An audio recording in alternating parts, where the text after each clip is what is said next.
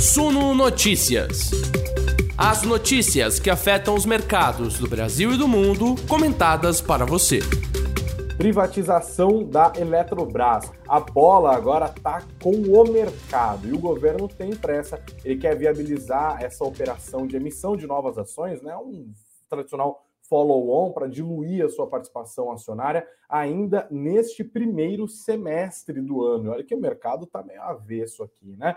Ah, essa foi uma vitória importante da equipe econômica do governo Jair Bolsonaro, que agora caminha para ter a sua primeira grande privatização aos 45 do segundo tempo deste mandato do presidente Jair Bolsonaro. Será que vai dar tempo? Será que vai sair neste ano? Será que sai ainda nesse primeiro semestre? E quais são as implicações disso para o setor? Também quais são as oportunidades para o investidor, os desafios trazidos por isso e, claro, do ponto de vista do, do consumidor, isso também interessa a todos nós. Eu quero tirar essas e outras dúvidas, você pode deixar os seus comentários aqui também com o Vitor Esquirato, ele é sócio fundador da Diamond Investimentos, advogado especializado em direito regulatório e professor de direito administrativo da Sanfran, da Faculdade de Direito do Largo São Francisco, na USP, aqui em São Paulo, a mais tradicional Faculdade de Direito do Brasil. O Vitor está aqui com a gente. Professor, muito obrigado pela sua presença, bem-vindo ao Sono Notícias, uma ótima noite. Ah, eu que agradeço. Muito boa noite, prazer enorme estar aqui com vocês. Beleza, antes eu fiz uns testes de pronúncia aqui, né? Vitor Rain Esquirato. Tá tudo certo, falei, o, repórter certinho. falou bonitinho. Certinho, tá aprovado. Beleza, então. Professor, vamos lá, eu quero fazer a primeira pergunta para você de maneira bem ampla, assim. É, na sua avaliação como especialista, como acadêmico, como advogado especializado, é, a privatização da Eletrobras, no geral, é algo bom ou ruim? Falando da perspectiva do investidor e do consumidor. E dá para colocar em termos tão simples assim? Não, não dá para a gente colocar em termos tão simples, né? Não é um negócio bom ou ruim. Privatização pode ser bom ou pode ser ruim.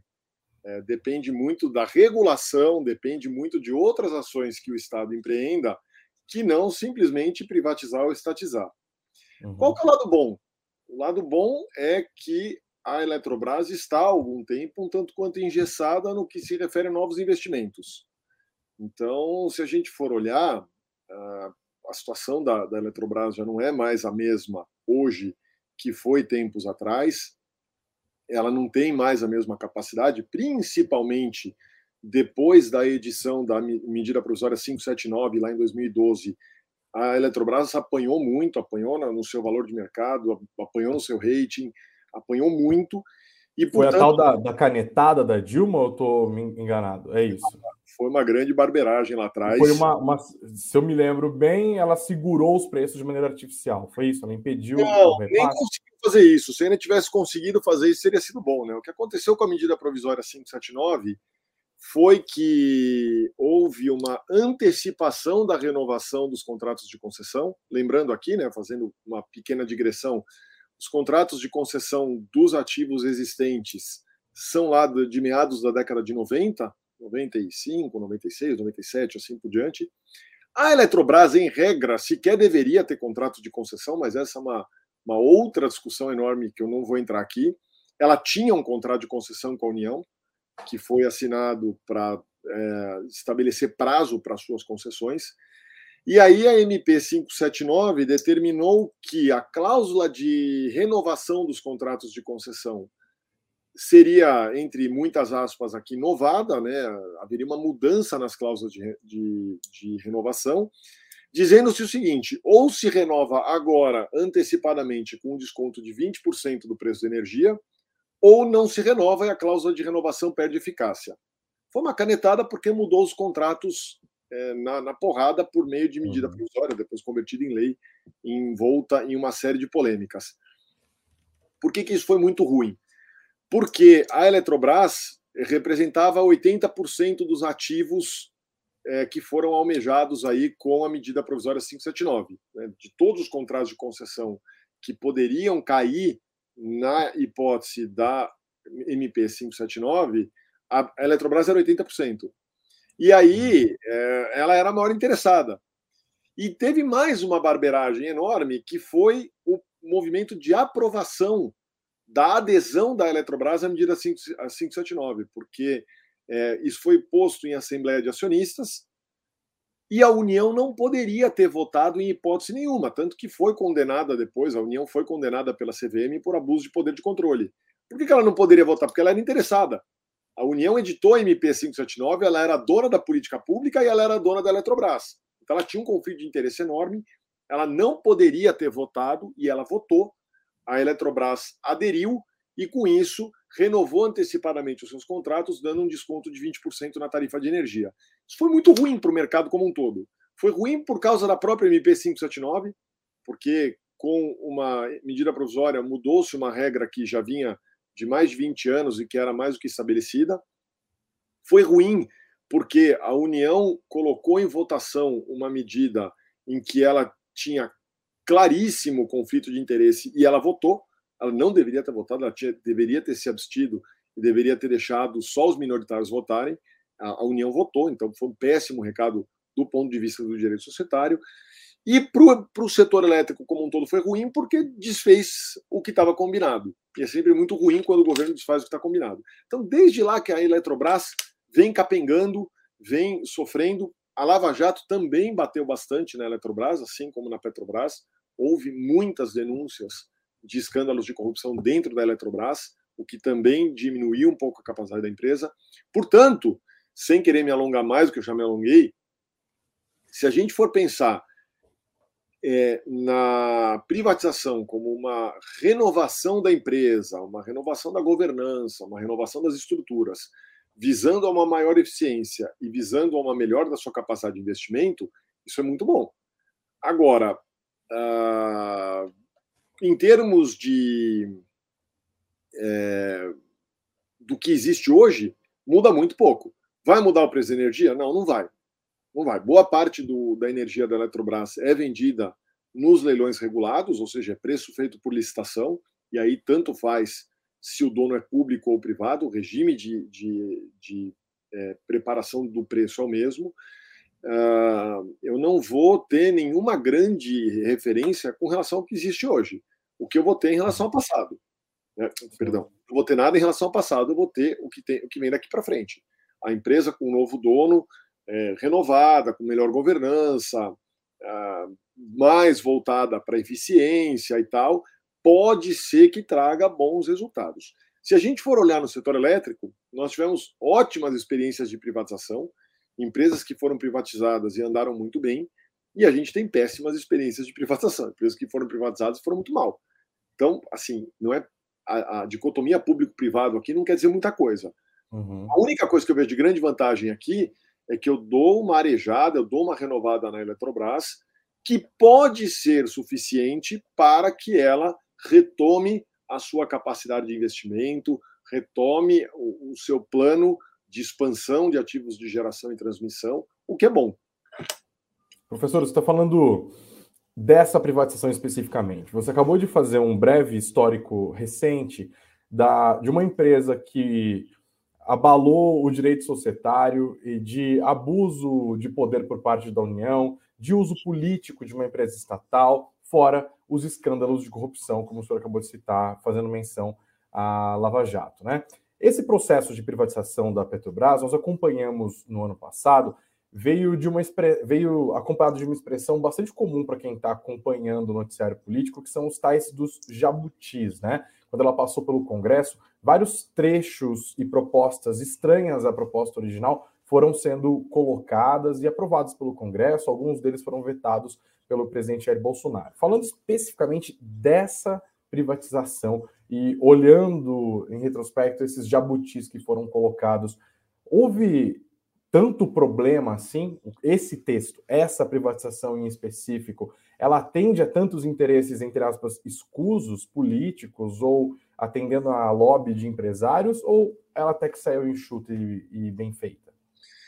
Vamos lá. Você sempre tem um custo político na hora de aprovar uma lei. Né? A política é feita disso. A política é feita de concessões para consensos. Uhum. É isso que é a política. Né? Política no trator é uma patologia. Mas, uh, quando a gente olha essa lei em específico, saiu um pouquinho da conta, na minha visão. Tá?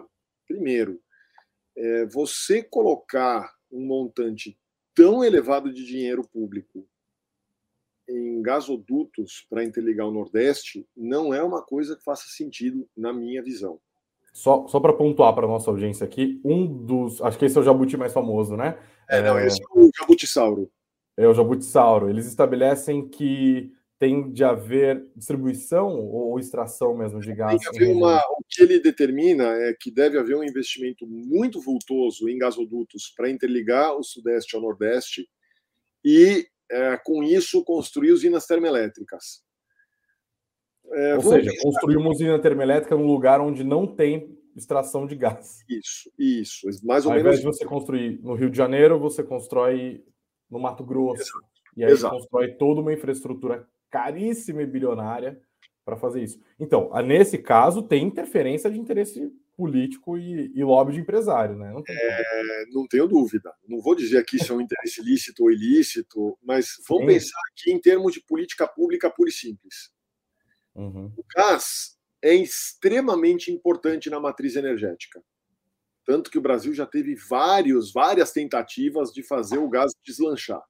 É, teve a Lei 9478, depois teve o PPT, depois o Programa Prioritário de Termoeletricidade, depois teve o Open Access, depois teve a Lei 11909, agora recentemente teve a Lei do Gás, ou seja, o Brasil vive tentando fazer o gás andar, porque o gás é muito concentrado em poucos estados do Sul e Sudeste.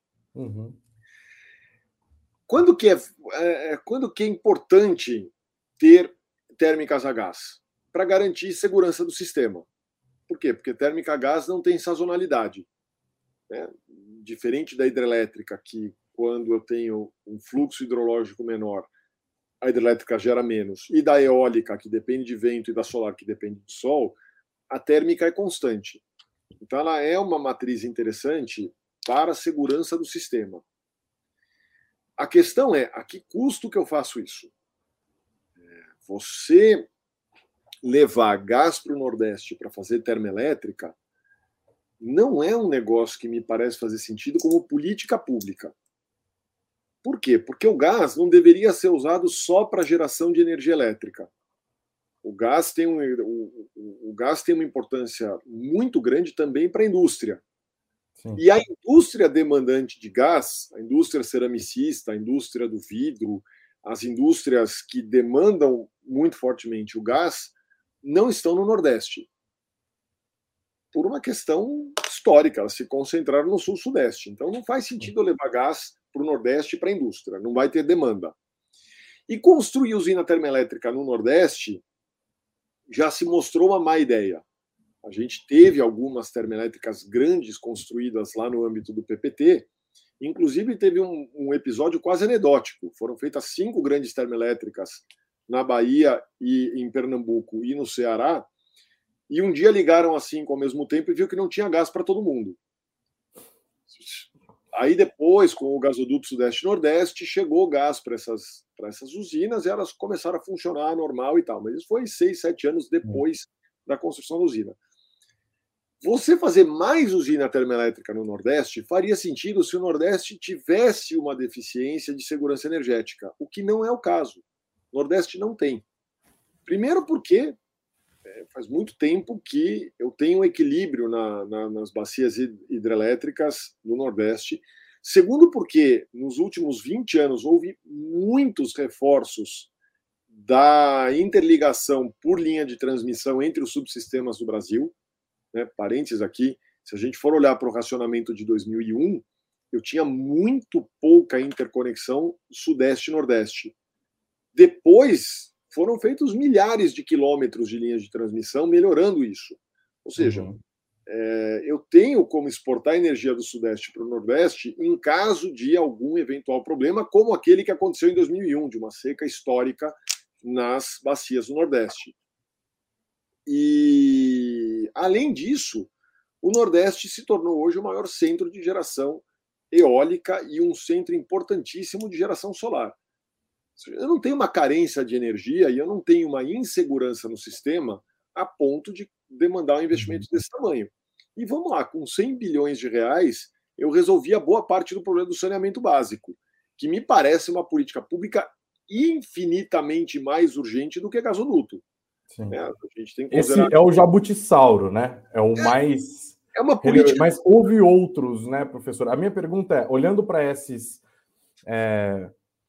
é até difícil classificar isso, mas olhando para esses erros de cálculo, para ser absolutamente eufemístico, é...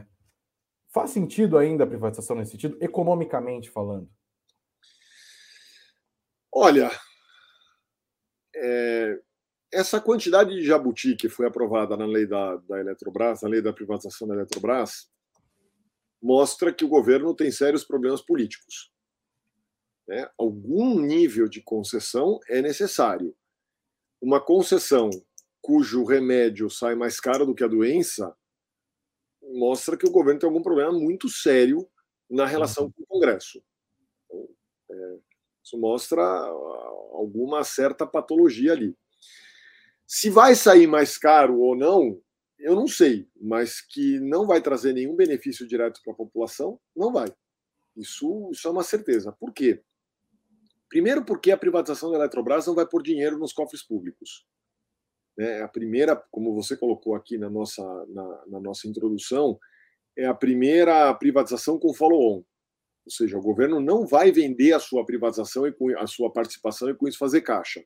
Se ele ainda fizesse isso, pusesse 16, 17 bi no caixa, beleza, teria, teria algum sentido. Agora, isso não vai acontecer. É, o governo permanece ali, que ele permanece como minoritário. E aí eu faço um parênteses. Historicamente, ter o governo como um minoritário grande é ruim. Todas as empresas em que o governo foi um minoritário forte, ele atrapalhou bastante. E, uhum. e, isso é histórico, a gente pode levantar vários claro, casos. isso está no cálculo dos gestores na hora que for sair esse follow-on, eu quero ter o governo como meu sócio, é um, uma outra questão, né? E, e é Qual história... governo, né? Também é uma outra. Não, e, é, e, é, uma história muito ruim. É uma história uhum. muito ruim. E aqui, isso aqui, de novo, é transversal, não depende de governo. A gente tem todos os matizes de governo sendo péssimos acionistas minoritários do setor privado. Uhum. É, é, é casar e levar a sogra junto. Você está levando um problema para dentro de casa. Então, assim, já tem esse problema. Tem um segundo problema que é o fato de que você não vai colocar dinheiro no caixa. Né? O governo vai continuar ali, ele simplesmente vai ter um sócio majoritário agora. E tem um terceiro problema que é, além de tudo isso, tem um monte de gasto público que vai vir com umas políticas super questionáveis que estão na lei da, da Eletrobras. Então, assim, se a gente for pensar como política pública, essa privatização não faz nenhum sentido. A única coisa que a gente pode enxergar de minimamente bom nisso é dar uma refrescada na Eletrobras, dar uma renovada na Eletrobras e permitir que a Eletrobras retome a sua capacidade de investimento. Só. Porque se a gente olhar o, o todo, o todo é ruim. Todo é Dá para falar que, do ponto de vista de política pública, pensando como brasileiros, como pagadores de impostos, beleza não atende esses interesses. Pelo contrário, até, né? Pode significar mais impostos indo para políticas públicas mal desenhadas. Mas do ponto de vista do investidor, pode ainda fazer sentido na sua visão? Do investidor da Eletrobras? É, participar desse follow-on? Olha, a Eletrobras é um ativo de ouro, né? A Eletrobras é um ativo de ouro. Ela tem 80% da, quase 80% da, da, da capacidade de geração do mercado brasileiro tem 60% da capacidade de transmissão. É, se, você, se a gente está falando aqui de um país do tamanho continental com 220 milhões de habitantes, ela tem um mercadão embaixo dela. Então, ainda é um bom ativo. Então, assim, é claro que eu, eu vou pegando um carro super bonito, arrumadinho, recém saído de Modena, e vou deixando ele feio. É, troco a roda, boto uma roda horrorosa, é, pinto o para-choque de outra cor. Continua sendo uma Ferrari? É, continua. Tá lá, saiu de Maranello, tá lindona. É uma Ferrari. Mas é uma Ferrari muito mais feia do que ela poderia ser se ela tivesse saído é, do, do, do, do, da montadora é, sem, sem ser mexida. A verdade, assim, a gente tem que ser um pouco realista aqui e entender que o que foi feito na Telebrás, lá nos idos de 97, 98, foi um raio que não parece não cair duas vezes no mesmo lugar no Brasil. aquilo era alguma coisa que fazia sentido em termos de privatização. Né? A gente tem um problema, e isso gera um certo ranço quanto à privatização, que é a privatização para se livrar do ativo. Seja para uhum. se livrar do ativo e fazer caixa, porque eu estou falido, eu preciso vender, eu preciso vender o almoço para comprar o jantar, seja para se livrar do ativo porque ele dá muito gasto e aí o preço que for leva, isso aqui é um, um negócio horroroso, seja porque foi mal esquadrinhado. Mas a gente tem uma dificuldade enorme de fazer bons processos de privatização. E aí abre espaço para aqueles que são contrários à privatização dizer: olha aí, estão entregando o patrimônio do povo a preço de banana. Não é que estão entregando o patrimônio do, do povo a preço de banana, estão pegando um ativo muito bom e transformando numa banana. E esse é o problema. E aí, quando você coloca a Eletrobras com todos esses senões, o governo segue como minoritário, um minoritário grande, com 40%. Eu tenho um monte de jabuti na lei.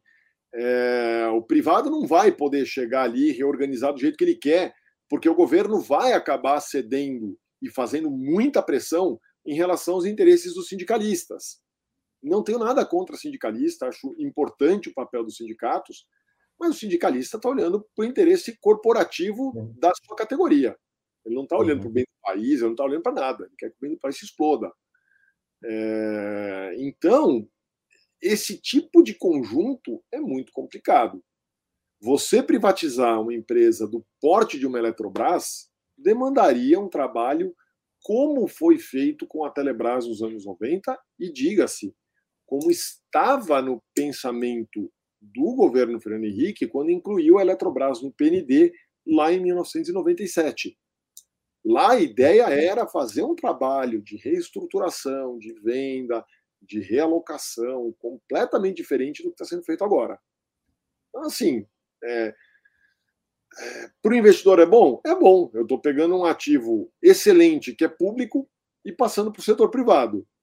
Mas é a Ferrari com o para-choque mudado, é, com um monte de peça que não é de Ferrari, com a roda ruim.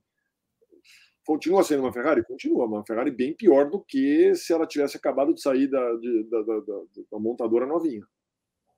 Professor, obrigado pelas suas pontuações. Acho que você deu um panorama e levantou muitas dúvidas pertinentes a esse processo. Agradeço muitíssimo e, claro, seja muito bem-vindo ao Solo Notícias. Espero que volte outras vezes. Ótima noite para você. Obrigado. Eu que agradeço. Um prazer enorme estar aqui e sempre que precisar, à tua disposição.